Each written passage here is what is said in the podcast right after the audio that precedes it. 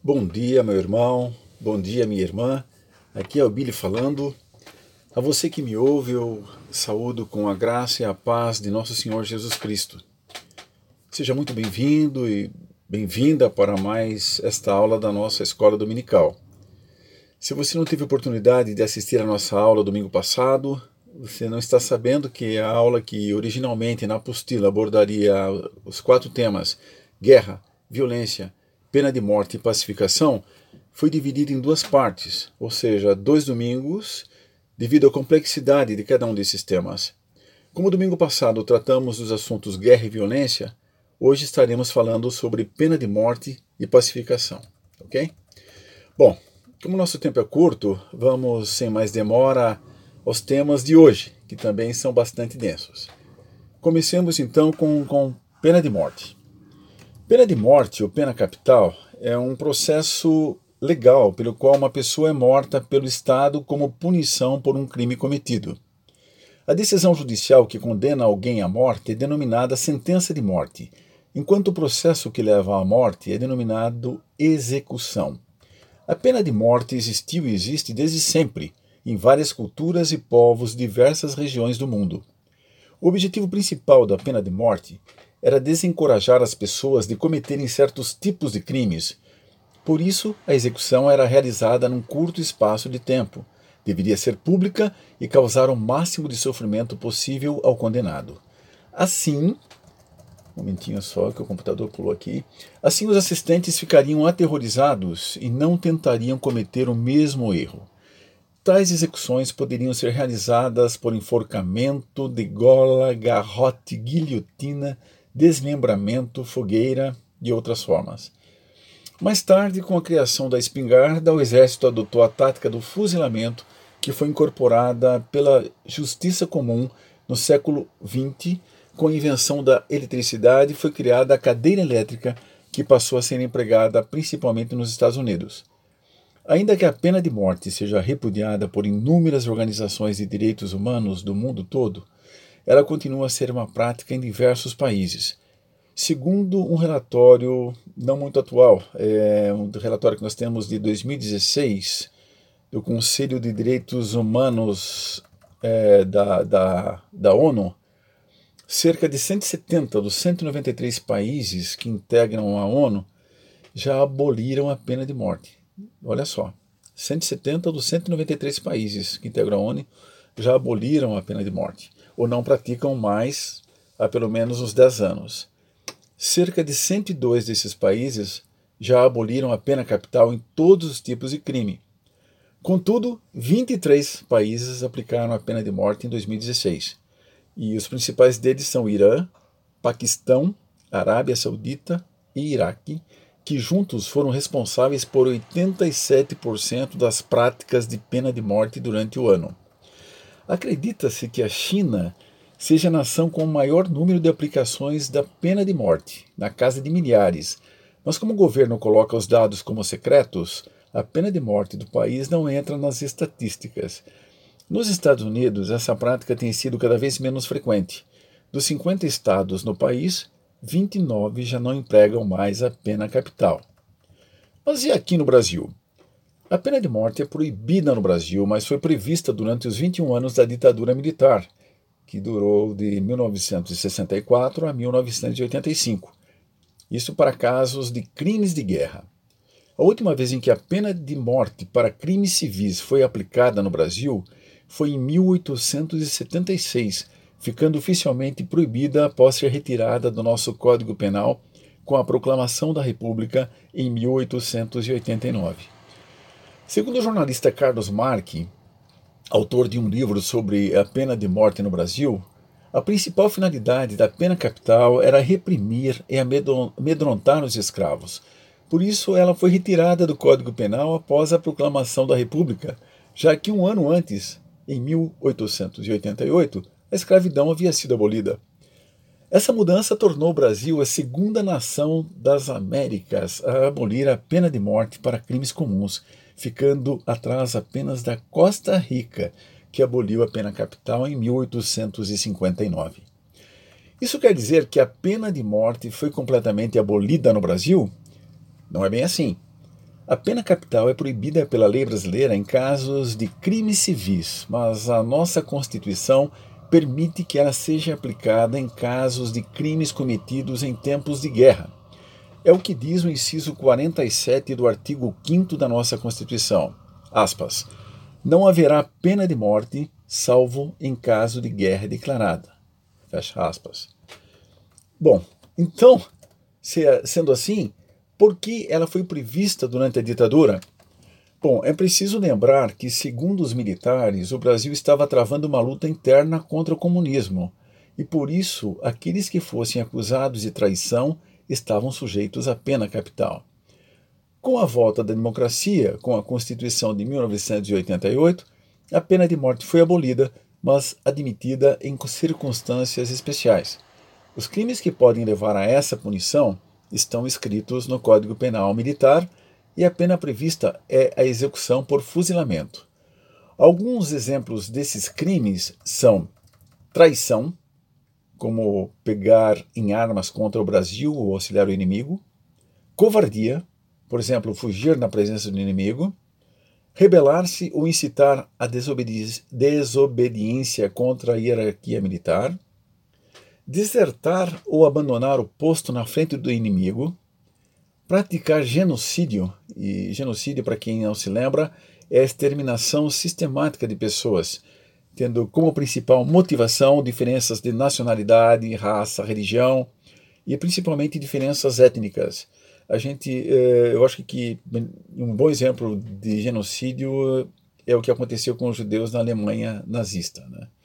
Bom, ah, durante o regime militar, né, eh, que foi tinha um caráter autoritário nacionalista, uh, um decreto chegou a restabelecer a pena de morte para crimes políticos violentos. Né? Mas realmente isso não, não foi efetivado. Nesse período da ditadura militar, foram exiladas 10 mil pessoas. Desapareceram, entre aspas, 150. 240 foram mortas em, em 1843 foram torturadas. Contudo, mesmo que alguns presos políticos tenham sido condenados à pena capital, nunca chegou, ela nunca chegou a ser aplicada e nenhuma pessoa foi morta dentro dos limites do ordenamento jurídico. Para Joel Birman, psicanalista e professor da Universidade Federal do Rio de Janeiro e da Universidade Estadual do Rio de Janeiro, UERJ, Aprovar a volta da pena de morte no Brasil é ignorar os diversos problemas sociais enfrentados no país. Para ele, aqueles que defendem a pena de morte são pessoas pertencentes, sobretudo, às elites brasileiras, que ignoram o fato de já existir uma espécie de pena de morte no país, que é a violência diária que ocasiona diversas mortes entre as camadas mais pobres da população. Bom, então, enquanto os defensores da pena de morte afirmam que ela é a única solução para impedir que criminosos voltem a cometer crimes na sociedade, os que são contra a pena capital acreditam que ela não teria qualquer efeito, já que nenhum criminoso deixa de cometer um crime acreditando na possibilidade de ser punido. Para eles, o papel das prisões é ressocializar o preso, dando a ele chances de retorno ao convívio, convívio em sociedade. Mas fazendo um recorte aqui no nosso contexto de igreja e tudo, um, um recorte do assunto para a Bíblia. Como era a questão da pena de morte no Antigo Testamento, por exemplo? Bom, a lei de Moisés estabelecia a pena capital em muitos casos e de muitas formas. Por exemplo, execução por apedrejamento aos culpados de infanticídio, adivinhação, blasfêmia, profanação do sábado, falsa profecia, falsa adoração, um filho que fosse incorrigível e adultério. Execução pela espada aos apóstatas, assassinos e idólatras. Execução pelo fogo para quem tivesse relação promíscua envolvendo outros parentes, a filhas de sacerdotes que cometessem prostituição, por exemplo. Eu tenho aqui, uh, vocês têm, aqueles que têm apostila também têm uh, os versículos os endereços de todas essas citações. Né? E se alguém por, se, que porventura não tenha apostila, que deseje ter tudo isso documentado, essas fontes todas, podem me procurar, que eu teria o maior prazer em fornecer para vocês as citações todas. Aqui, se a gente ficar repetindo os endereços e onde estão as citações, a gente perde muito tempo e a gente tem muita coisa para falar. Então vamos lá. A lei Moisés, então, estabelecia a necessidade de duas testemunhas, no entanto. Não ia já uma pessoa acusando, já partindo para apedrejamento, para execução em fogo, espada e tal. Ela estabelecia, a lei de Moisés, a necessidade de duas testemunhas. Isso quando não em caso da confissão do crime e do pecado, para isto, é, para que a, a, pena fosse efetivada, né, concluída. E também há uma ressalva de que se alguém em legítima defesa matasse um bandido à noite, essa pessoa estava isenta de culpa, e aquele que matasse alguém por acidente, dizer, sem intenção, sem dolo, como se dizem, como dizem hoje, podia refugiar-se numa das muitas cidades de refúgio.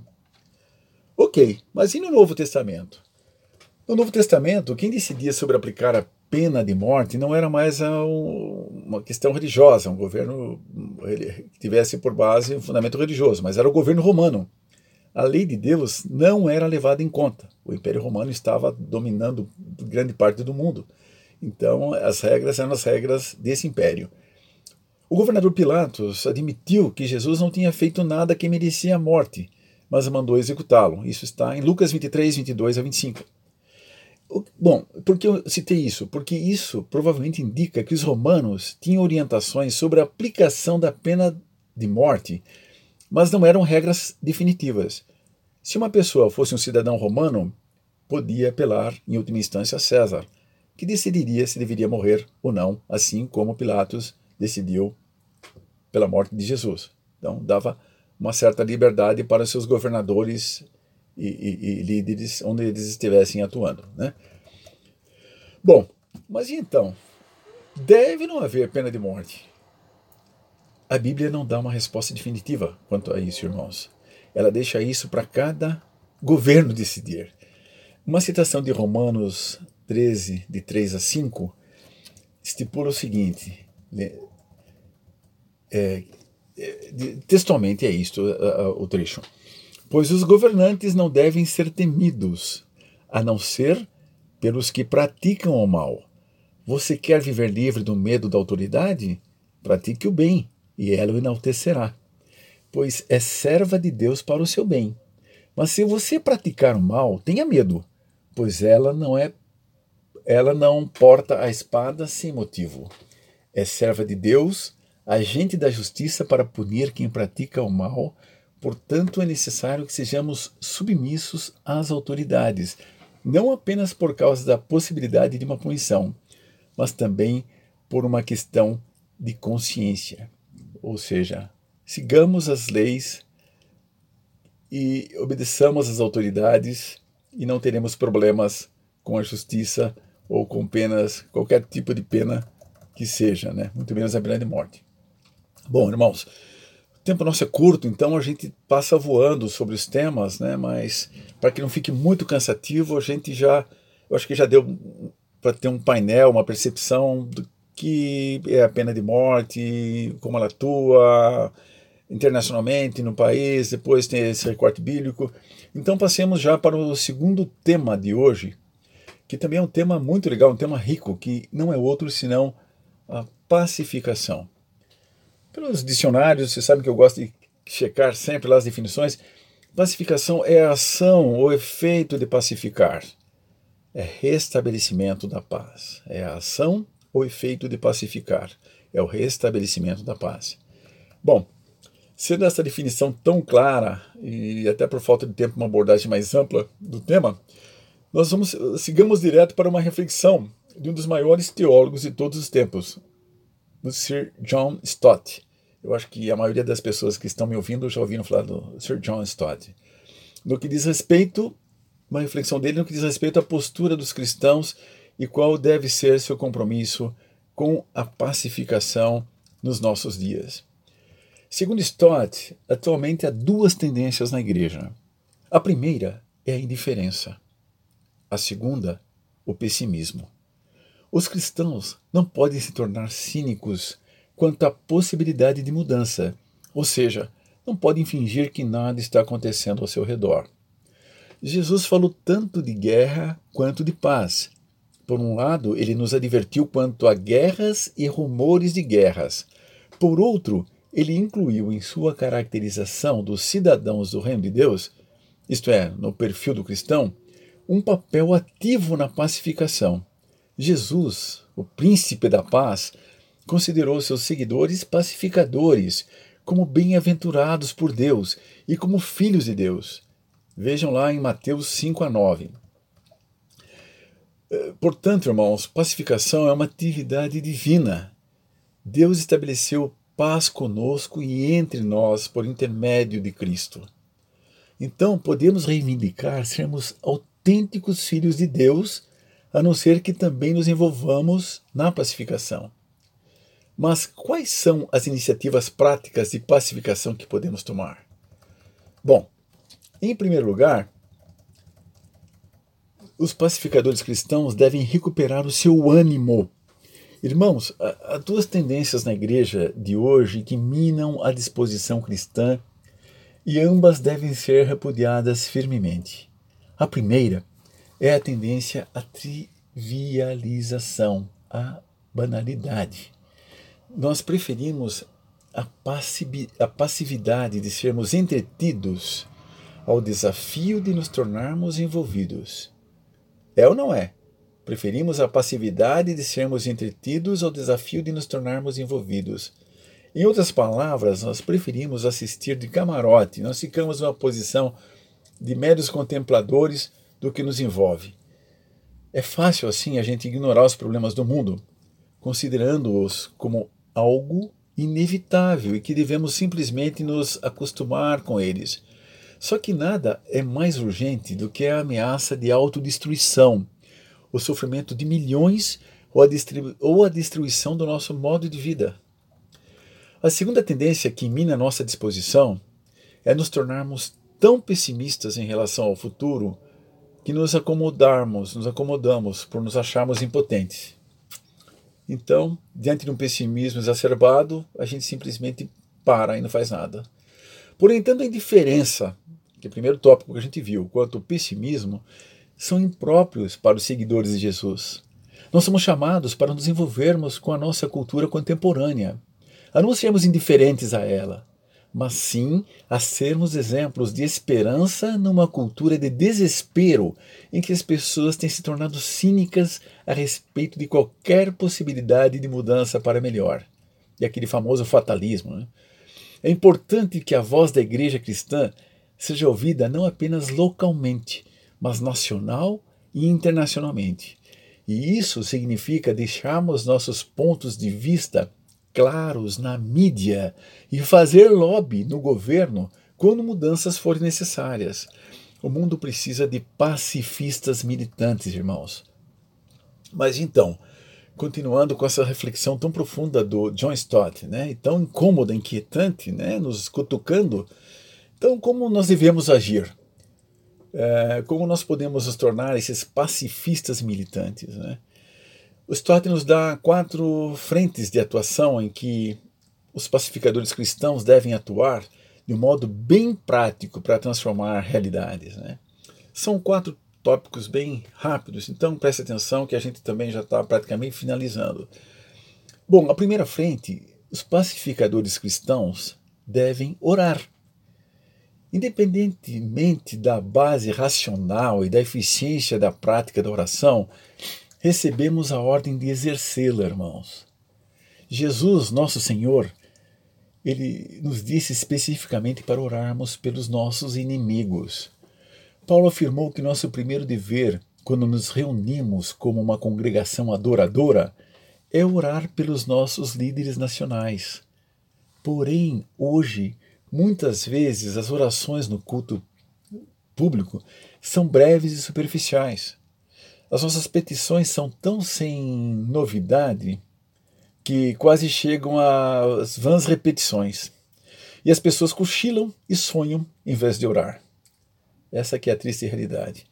Há uma necessidade enorme de levar o período de intercessão no culto público a sério, bem como o orar pelos governantes e governos, paz e justiça, amigos e inimigos liberdade e estabilidade, e por livramento do fantasma da guerra. O Deus vivo ouve as orações sinceras de seu povo e responde.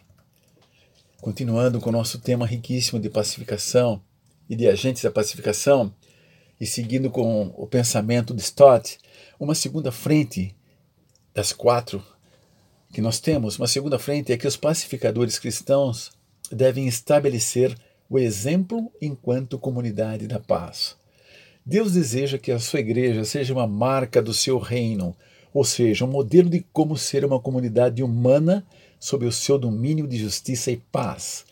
Uma autêntica comunidade do reino desafiará o sistema de valores da comunidade secular e oferecerá uma alternativa viável. Dificilmente podemos convocar o mundo à paz enquanto a igreja não consegue ser a comunidade reconciliada que Deus deseja que ela seja. Se a misericórdia começa em casa, assim também reconciliação. Temos que banir toda malícia, ira e amargura, tanto da igreja quanto dos nossos lares, e fazer deles, ao contrário, comunidades de amor, alegria e paz. Irmãos, uma terceira frente estabelece que os pacificadores cristãos devem contribuir para a construção da confiança. Em todas as situações em que as pessoas se sentem ameaçadas, a nossa reação cristã deve ser de procurar eliminar o temor e edificar confiança, seja estabelecendo escolas para crianças protestantes e católicas ou reunindo famílias palestinas e israelenses para compartilharem a respeito da cultura delas. Enfim, iniciativas de construção de confiança entre grupos potencialmente opostos são vitais para a paz. Contatos pessoais eliminam distorções, caricaturas, julgamentos e ajudam as pessoas a descobrirem umas às outras como seres humanos. E por último, irmãos, o que é requerido de nós, como pacificadores cristãos, é que nós devemos promover o debate público Movimentos de paz somente contribuirão para a pacificação se tiverem sucesso em estimular uma discussão bem informada. Sempre há a necessidade de uma discussão nova com novas perguntas. Você quer um exemplo disso? Nós podemos, por exemplo, questionar como pacificadores militantes por que precisamos de arsenais de armas de destruição em massa? Exércitos convencionais tornam a redução de armas de destruição em massa mais segura? Ou ambos podem ser reduzidos simultaneamente? simultaneamente? Faz sentido, em nome da defesa nacional, condenar milhões de vidas de civis? O que é mais importante, afinal, a integridade nacional ou a segurança nacional?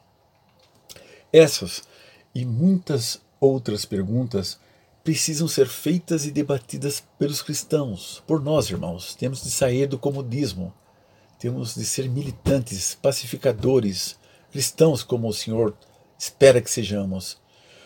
Todo cristão é chamado a ser um pacificador. É verdade que não seremos bem-sucedidos em estabelecer a utopia na terra. Nem o reino de Cristo de justiça e paz se tornará universal dentro da história humana. Somente quando ele retornar é que as espadas serão forjadas em relhas e as lanças em objetos de poda, como está na palavra.